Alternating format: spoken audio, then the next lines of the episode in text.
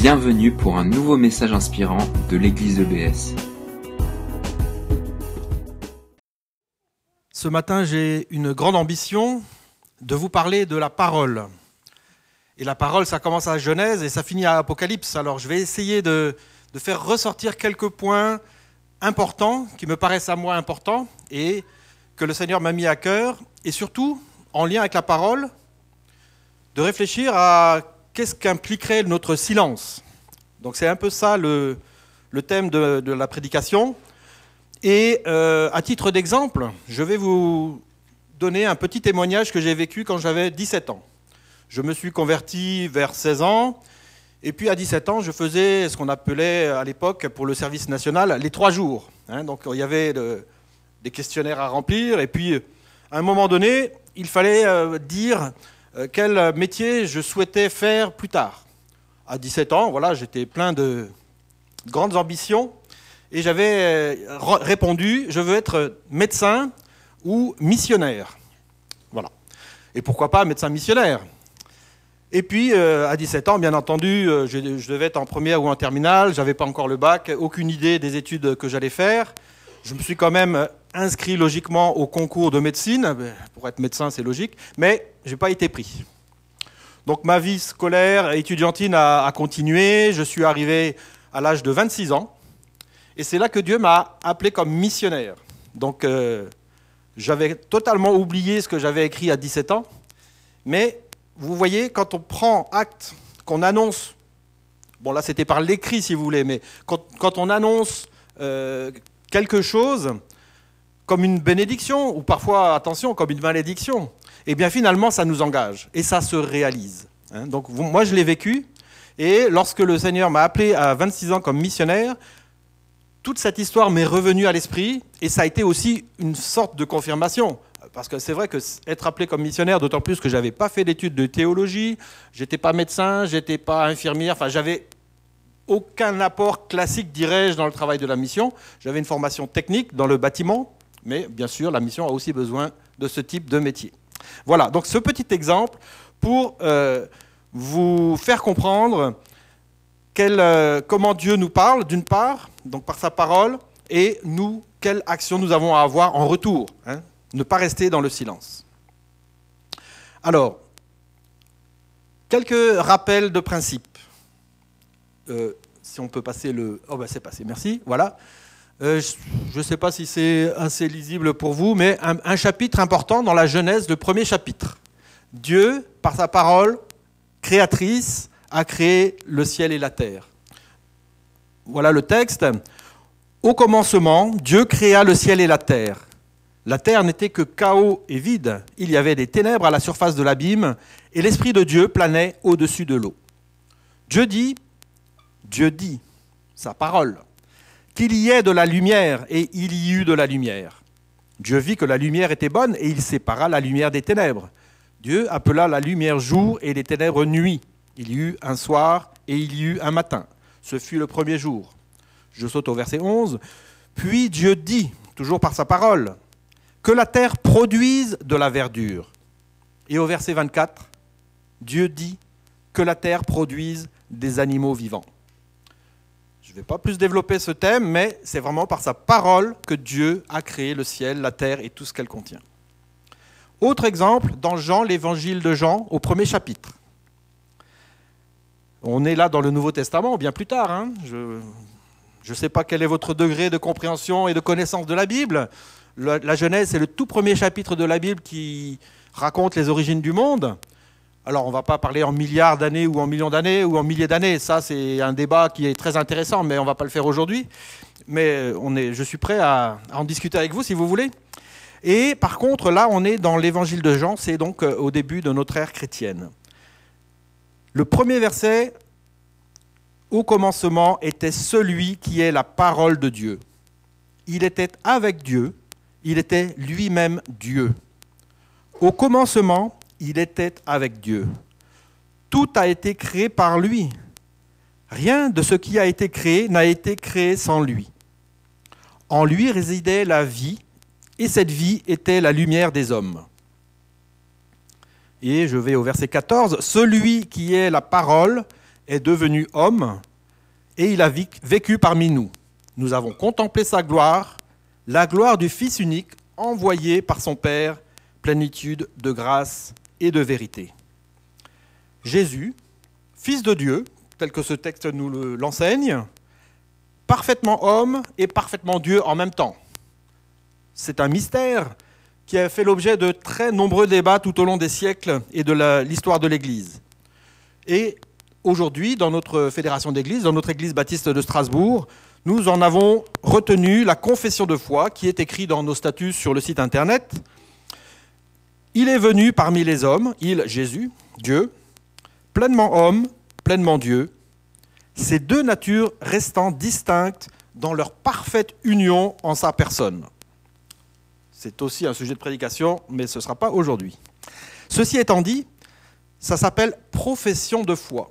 La profession de foi, c'est notre volonté, moi, Hervé par exemple, je décide par ma parole, par ma bouche, de dire que je crois à cette phrase. Et, c'est donc un engagement. Je parle, je prononce cette profession de foi, et c'est un des moyens pour devenir membre de l'Église. On a parlé de l'Assemblée générale qui allait accueillir des nouveaux membres. Dans les églises évangéliques et baptistes, c'est sur profession de foi. Donc ça veut dire c'est votre parole que vous allez rendre témoignage devant toute l'Assemblée que vous croyez en cette euh, phrase.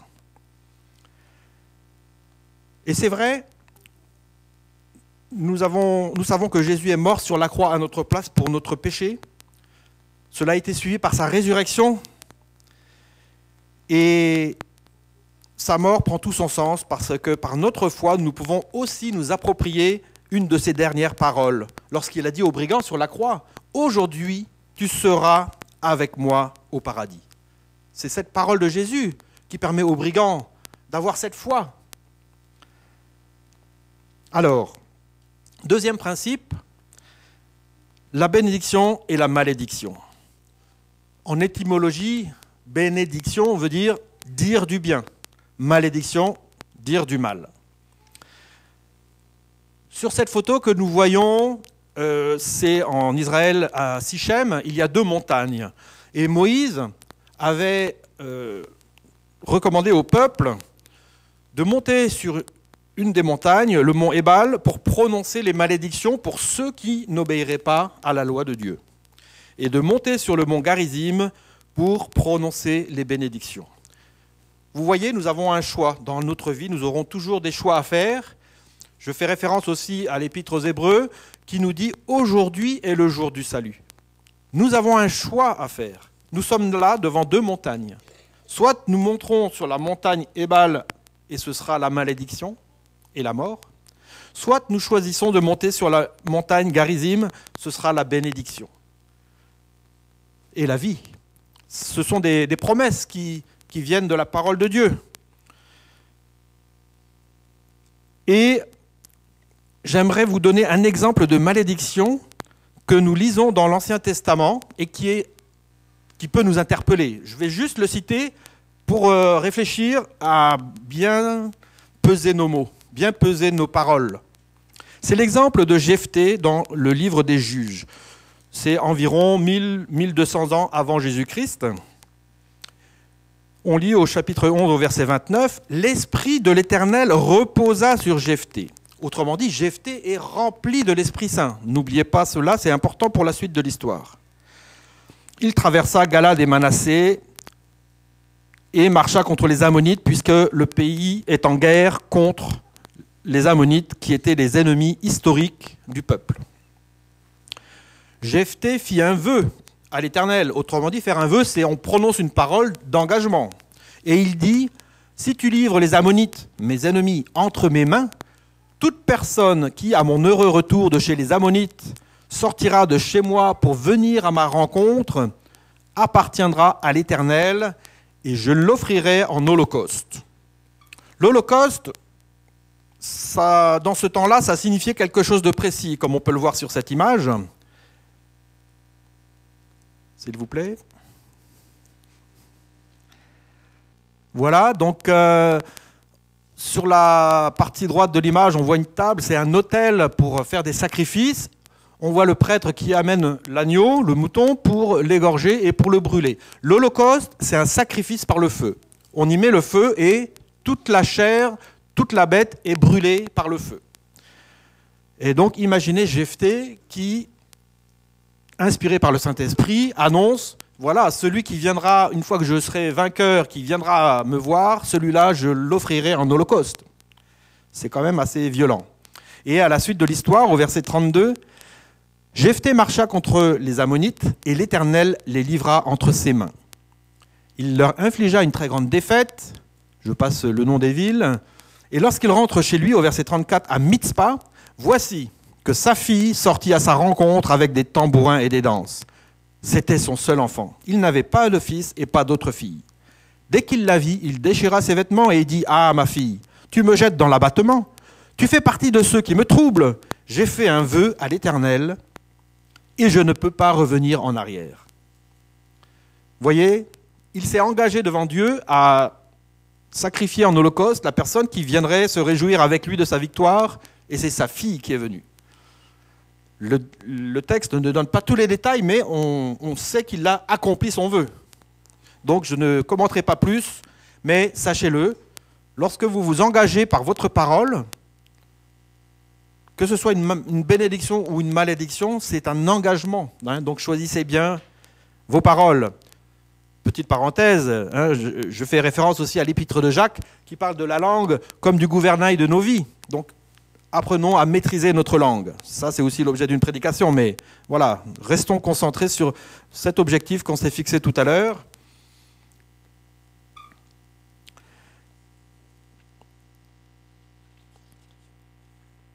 Et euh, venons à ce thème que je vous ai annoncé. Quelle est l'importance du silence? Voilà, le silence et ses conséquences, et je vais prendre l'histoire d'une vie, l'histoire du patriarche Jacob. C'est une vie qui a duré, qui nous est narrée dans la Genèse entre les chapitres 27 euh, à 50, que nous allons bien entendu pas tous lire ce matin, et qui dure une centaine d'années. C'est vraiment encourageant à prendre le temps de relire ces histoires.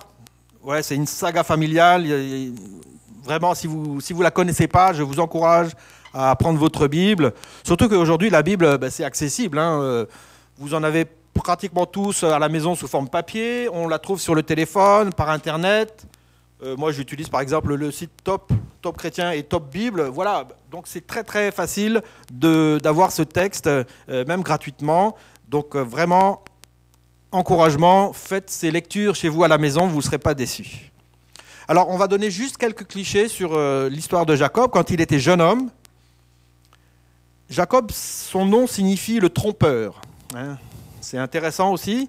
Quand on donne des noms à des choses ou à des personnes, le nom, c'est comme un engagement. Donc Jacob, le trompeur. Et il a volé la bénédiction de son grand frère. Imaginez, son grand frère n'était pas très content, son grand frère Ésaü, et il, Ésaü a décidé de le tuer. Jacob s'enfuit euh, pour euh, sauver sa vie. Et pendant sa fuite, il se retrouve dans le nord du, pays de Canaan. Il passe la nuit et pendant la nuit, il a un rêve. Il voit une échelle qui monte au ciel, des anges qui montent et descendent. Et à son réveil, il dit, ça, c'est la maison de Dieu. Entre parenthèses, il n'a pas vu Dieu, mais il a vu la maison de Dieu. Il prend fuite, il arrive chez Laban, l'oncle de, de, sa mère, il épouse ses deux filles, il prend en plus les deux servantes, donc ça lui fait quatre femmes, et du coup, douze fils et une fille. Vingt ans plus tard, il revient en Canaan. On lit cela au chapitre 32, et au moment de traverser la rivière, de franchir la frontière, il lutte contre Dieu qui change son nom en Israël. Israël signifie lutteur avec Dieu. Il est passé de trompeur à lutteur avec Dieu. C'est vraiment une belle promesse. Et quelques jours plus tard, il retourne à la maison de Dieu, à Bethel, là où il avait vu cette échelle 20 ans plus tôt, et il prend conscience. À Bethel, c'est vrai que c'est la maison de Dieu, mais en plus, il y a Dieu à la maison de Dieu. Voyez Il n'est pas resté sur une foi héritée de, de sa tradition, peut-être de ses parents. Voilà, on est dans l'Église, on sait que l'Église, c'est la maison de Dieu. Mais il s'est approprié Dieu comme son Dieu personnel. Et maintenant, il vient à l'Église parce qu'il va y trouver Dieu, c'est son Dieu. Et c'est ainsi que nous, baptistes, évangéliques, nous vivons la foi. La foi ne vient pas parce que nos parents sont chrétiens. Nous devons nous approcher de Dieu et nous, nous approprier cette foi. Jacob a encore énormément de choses à apprendre. Au chapitre 34, nous avons l'histoire de sa fille. Sa fille est violée par le prince de Sichem. Jacob garde le silence, il ne dit rien. Il aurait pu s'énerver, se fâcher contre... Enfin voilà, il ne dit rien. Il est vrai que ses fils sont au champ. Il a peut-être peur de parler, de ne pas avoir suffisamment de personnes derrière lui pour avoir l'autorité de parler. Et ça peut nous arriver hein, dans la vie de tous les jours. Garder le silence devant une situation en attendant peut-être euh, une occasion meilleure. Mais il y a des conséquences à ce silence. Au verset 25, c'est trop tard. Siméon et Lévi, ses deux fils, ont tué tous les hommes de cette ville de Sichem. Un génocide. Le nombre n'est pas précisé. On peut imaginer une centaine, 200 personnes, je ne sais pas.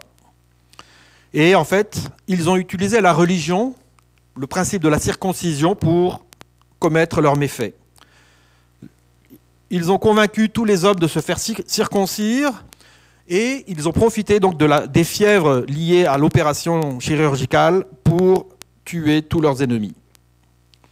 Et ce massacre a été possible parce que Jacob n'a pas parlé. Prenons-en exemple. Prenons courage pour parler lorsque le Seigneur nous met à cœur une parole. Ne restons pas dans la crainte que ah, ce n'est pas le bon moment, attendons plutôt demain. non, c'est aujourd'hui le jour du salut. Demain, on ne sait pas. Autre exemple, au chapitre 35, Ruben, le premier-né de Jacob, couche avec une de ses concubines, avec Bila, la servante de Rachel. Jacob ne dit rien. Pourtant, même dans notre société, c'est un acte qui ne se commet pas. Un fils ne peut pas coucher avec la femme de son père. Et cela crée des divisions et de la jalousie entre les frères. Jacob est resté dans le silence pendant des années. Et finalement, il faudra attendre le témoignage de son jeune fils Joseph. Et là, c'est extraordinaire. Les chapitres 37 à 42 nous décrivent cette histoire de Joseph Et je pense à l'instant que je ne l'ai pas mentionné dans, ma prédication, mais Joseph a eu un rêve à un moment donné. Il voyait ses douze frères, ses, ses, onze autres frères prosternés devant lui. Imaginez, Joseph, c'est le petit. Donc ses frères qui ont peut-être 10, 20, 30 années de plus que lui, il leur annonce face à face, ben, bientôt vous serez à genoux devant moi. Imaginez les, grincements dedans et les jalousies.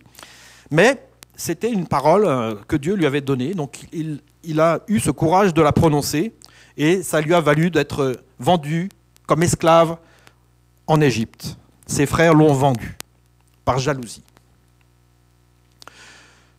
Il, a passé un temps en prison, mais à un moment donné, Dieu l'a nommé gouverneur de toute l'Égypte au moment de la fameuse famine qui a décimé euh, le pays.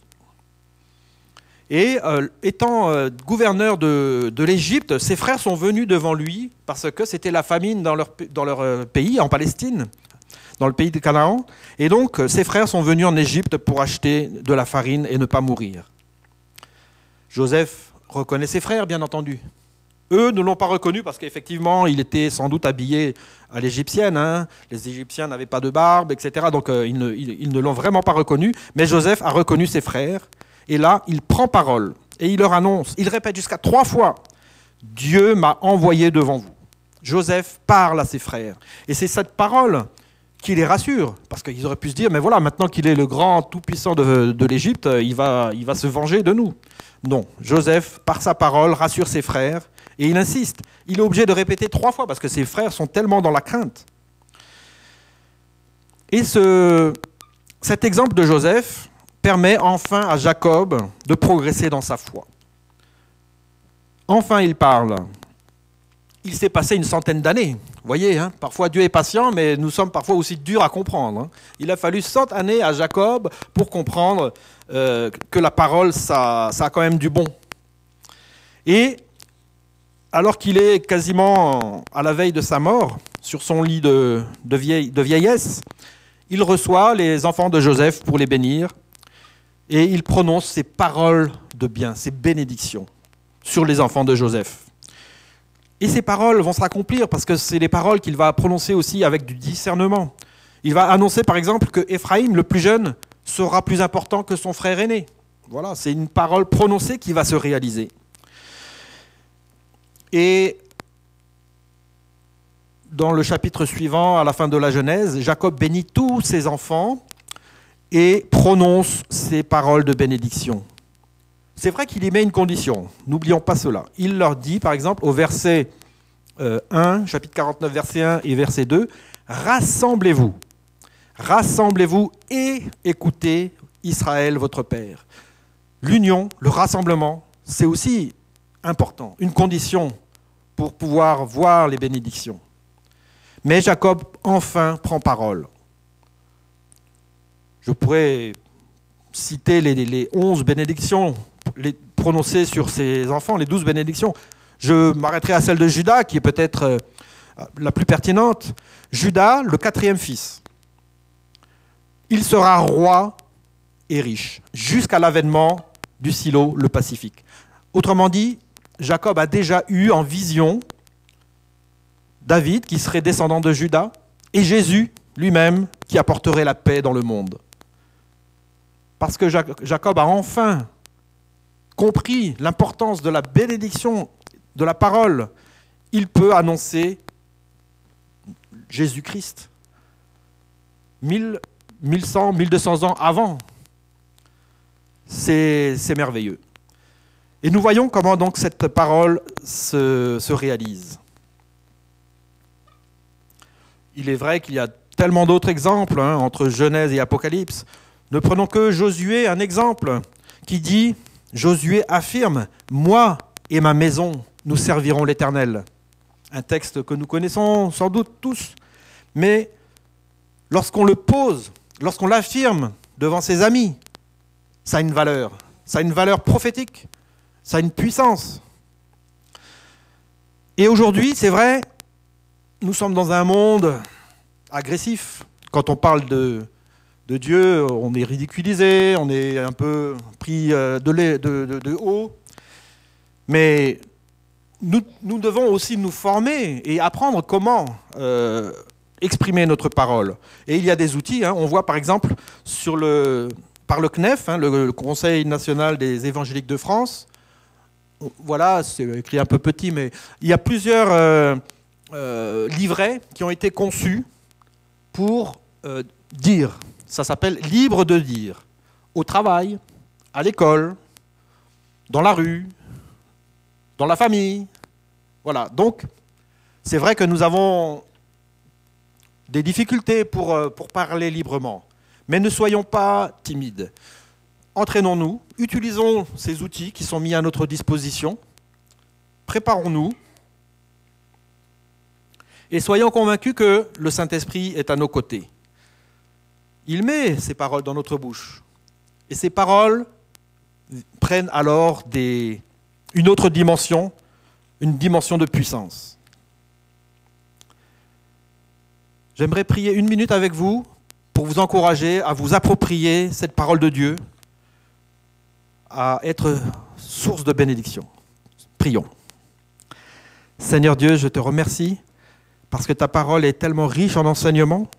Elle nous montre que la prophétie, la bénédiction a une puissance, une puissance qui euh, amène à une réalisation. Tellement d'exemples nous sont donnés. Nous voulons les prendre pour nous, nous voulons le vivre dans notre vie, nous voulons être source de bénédiction pour nos proches, nous voulons proclamer tout simplement que tu es notre Dieu, que toi Jésus, tu es mort à notre place et que nous sommes sauvés par ta grâce. Merci Seigneur pour toutes ces paroles que tu nous permets de vivre et de mettre en pratique. Amen. Merci d'avoir écouté notre podcast. Pour plus d'informations sur l'Église EBS, rendez-vous sur le site internet www.église-ebs.com.